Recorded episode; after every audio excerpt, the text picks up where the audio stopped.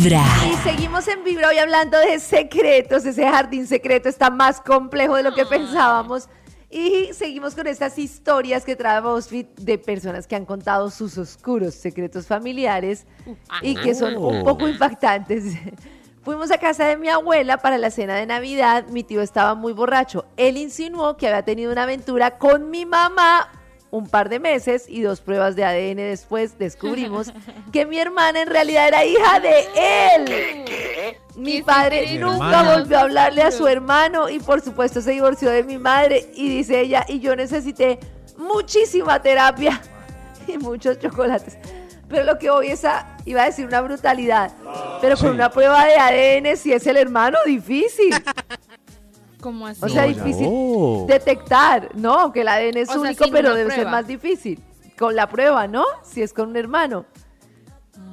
Uy, no Dios. sé. No, pues no sé si lo que estoy diciendo es, es- es muy ignorante, pero me parece Pero que es ¿cómo más así? Yo difícil. estoy, estoy enredado O sea- con esa novela. O sea, Maxito, resulta que él era uno de los hijos de ella, era el esposo, y otro de los hijos era el hermano del esposo.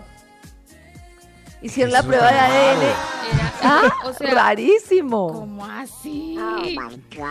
No, yo, Era el hijo del hermano del esposo. Ay, es- o sea, tuvo un cuento con el cuñado, con el hermano del esposo y quedó embarazada. No sé si me están poniendo sí. atención. O sea, tuvo, exacto, tuvo cuento con el hermano del esposo y una de las hijas nació del esposo y la otra hija del hermano del esposo.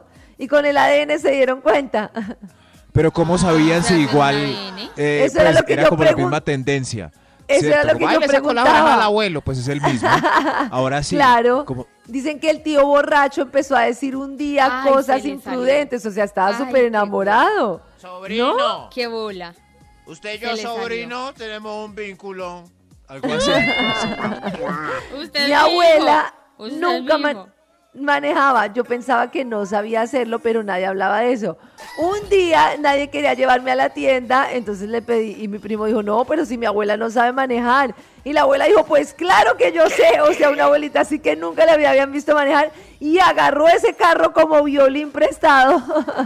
y luego les explicó la mamá que la abuela contrabandeaba alcohol para los des- destiladores ilegales y que era tan buena que era la que les, había, le suspendieron la licencia para conducir, entre otras consecuencias legales, porque era tremenda. Ah, Oiga, esos son, ¿quién hace esto? son miembros de la familia delincuentes que nadie sabe que... de la claro, de solo pasar. que como era con alcohol, pues ya no es tan grave, pero en su momento, bueno. En su momento era como cocaína. Exacto.